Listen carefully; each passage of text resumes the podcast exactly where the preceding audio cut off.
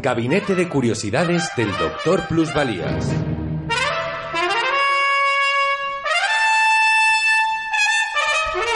Musicalia. Hoy presentamos... Dizzy Presidente.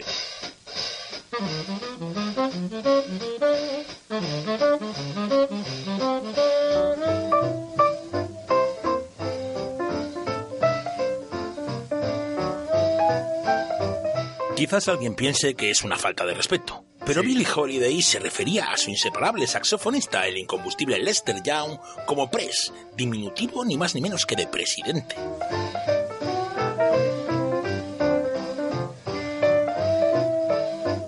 El jazz era la nueva aristocracia de la música. El rey era el trompetista Joe King Oliver, el duque Edward Kennedy, el duque Ellington.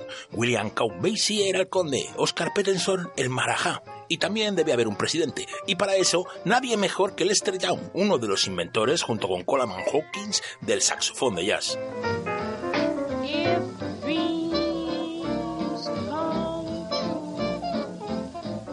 Nacido en Woodville, Mississippi en 1909, Lester Young es uno de los saxofonistas más influyentes de la historia del jazz. Su capacidad de adaptación le hizo destacar en el swing, en el bop y en el cool.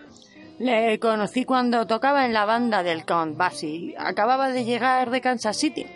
Lester se instaló en la casa de mi madre en Harlem. A partir de entonces nos hicimos inseparables. Él me bautizó como Lady Day. Decía que era muy elegante. Es Billie Holiday, qué bárbaro. Mmm, qué elegante eres, Lady Day. Y ella me puso a mí Pras, abreviatura de presidente, presidente de los saxos tenores. Es que sin duda era el presidente del saxofón. Siempre tuvimos una gran afinidad y mucho cariño, pero seguramente por eso nunca fuimos pareja.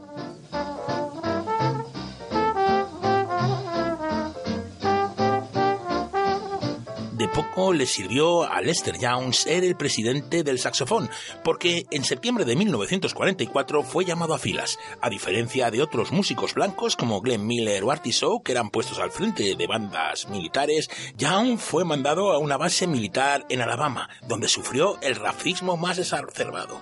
Si no era para morir o para trabajar sin derechos a los negros, nos hacían la vida imposible. ¡Frígase suelo negro con Ya la voy, lengua! ya voy. En el ejército recibí buenas palizas y encima me pillaron con alcohol y marihuana. Me arrestaron. Desde que estuvo en el ejército ya no fue nunca igual. Le destrozaron. Fue su Strange Fruit particular, mucho peor que el que grabamos juntos en el 39. southern trees bear a strange fruit, blood on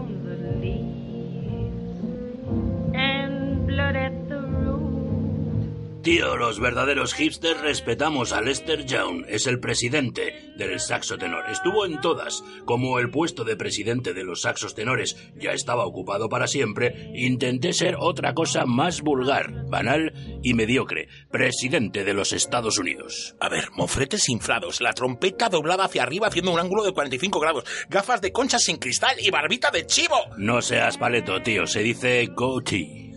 Usted tiene que ser Dizzy Gillespie, uno de los padres del bebop. ¡Qué honor tenerle en este gabinete! Pues quién iba a ser. ¿Sabe usted de algún otro jazzman que hubiera intentado ser presidente de Estados Unidos?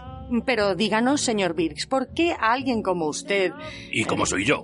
eh, músico y negro? Mm, Usted es músico y negro. Como alguien como usted quiere ser presidente de la nación más poderosa de la Tierra. Está claro, porque necesitamos uno. Hay que tener un presidente. Y no me llames, señor Birks. Llámame Dizzy, que si no, no se van a enterar tus lectores. La política tendría que ser mucho más enrollada. ¡Vota Dizzy, vota Dizzy! Elige un buen presidente, presidente con swing. ¡Vota Dizzy, vota Dizzy!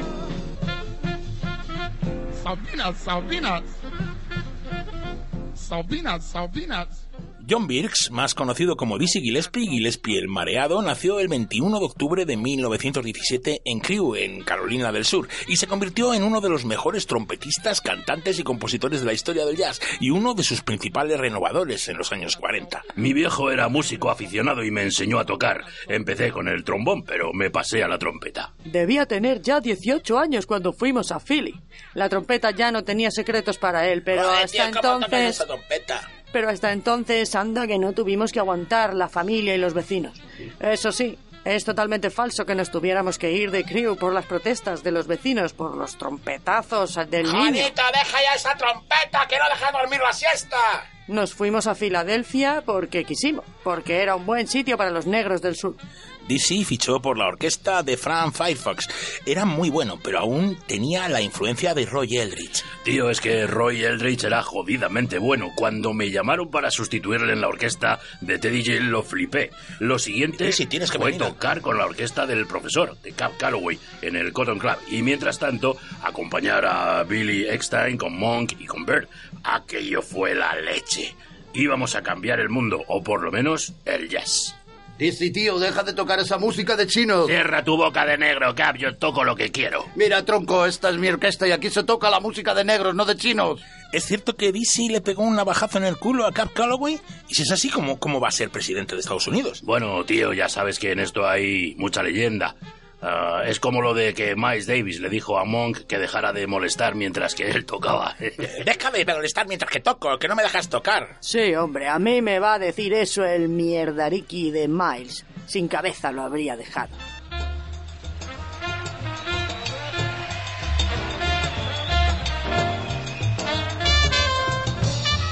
DC conoció a Charlie Parker, el pájaro, en Kansas City, en un hotel. No pudieron dejar de tocar. Allí nació el bebop. Teníamos ideas gemelas y era difícil distinguir lo que provenía de mí de lo que venía de él, pero la liamos. DC y Bird, con la ayuda de Bud Powell, Charles Mingus, Thelonious Monk, Max Roach y otros muchos, aumentaron la velocidad y la duración de las improvisaciones. El nuevo jazz se lanzó a la conquista de la calle 52.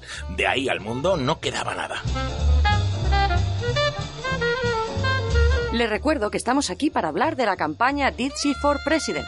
Era 1964 y Lyndon Johnson y Barry Goldwater se disputaban la presidencia. La cosa estaba que ardía, conflictos raciales, Vietnam, revueltas sociales. En el jazz también estaba todo revuelto con la pelea entre tradición e innovación. ¡Deja ya esa música de chinos! Pero cuando los colegas del Congreso por la Igualdad Racial y otras organizaciones pro derechos civiles me dijeron que me presentara, me Preséntate a presté. presidente, dice. Pues sí, a la campaña. Aquello fue la leche, tío. Hicimos un disco de campaña y lo grabamos en directo en el Festival de Monterrey del 63.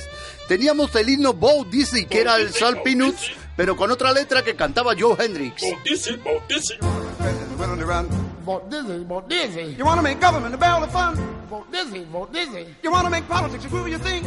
Vote Dizzy, vote Dizzy. El programa electoral incluía la extensión de los derechos civiles a toda la población, el abandono de Vietnam y el reconocimiento de la China comunista. Si yo fuera presidente, nombraría a Miles Davis jefe de la CIA. Al baterista Max Roach sería secretario de defensa. Pero como vamos a abandonar las guerras, le dedicaremos a otra cosa, que el tío sabe empujar. Pondremos a Malcolm X como fiscal general y a Louis Armstrong, a Pops, de ministro de Agricultura. Así no faltaría marihuana. También propusimos que todas las entrevistas de trabajo fueran con caperuzas negras, para que el entrevistador no supiera si el candidato era blanco o negro, y mandar un astronauta negro a la luna. Claro, si es Armstrong que sea Louis. En 1964 se constituyó en California la John Birch Society, con filiales en otros 25 estados. Ni que decir tiene que Dizzy no tuvo nunca ninguna opción para ser presidente, pero volvió a intentarlo en 1972. Pero Dizzy, tío, te has convertido a la fe Bahá'í y no puedes presentarte a presidente. Vaya leche, tío, pero la religión es la religión. Me molaba aspirar a un gobierno mundial, garantizar el vestido y el alimento para todos los habitantes del planeta, educación y sanidad públicas, gratuitas, de calidad, para todos, señora. En fin, otra vez será. Bautici, bautici. Dizzy,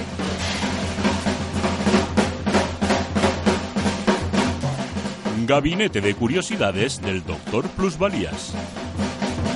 Con la realización técnica de Elena Ojeda y la interpretación de Eugenio Hernández, Carlos La Peña, Elena Ojeda y Sergio Delgado. Un programa escrito y dirigido por Carlos La Peña.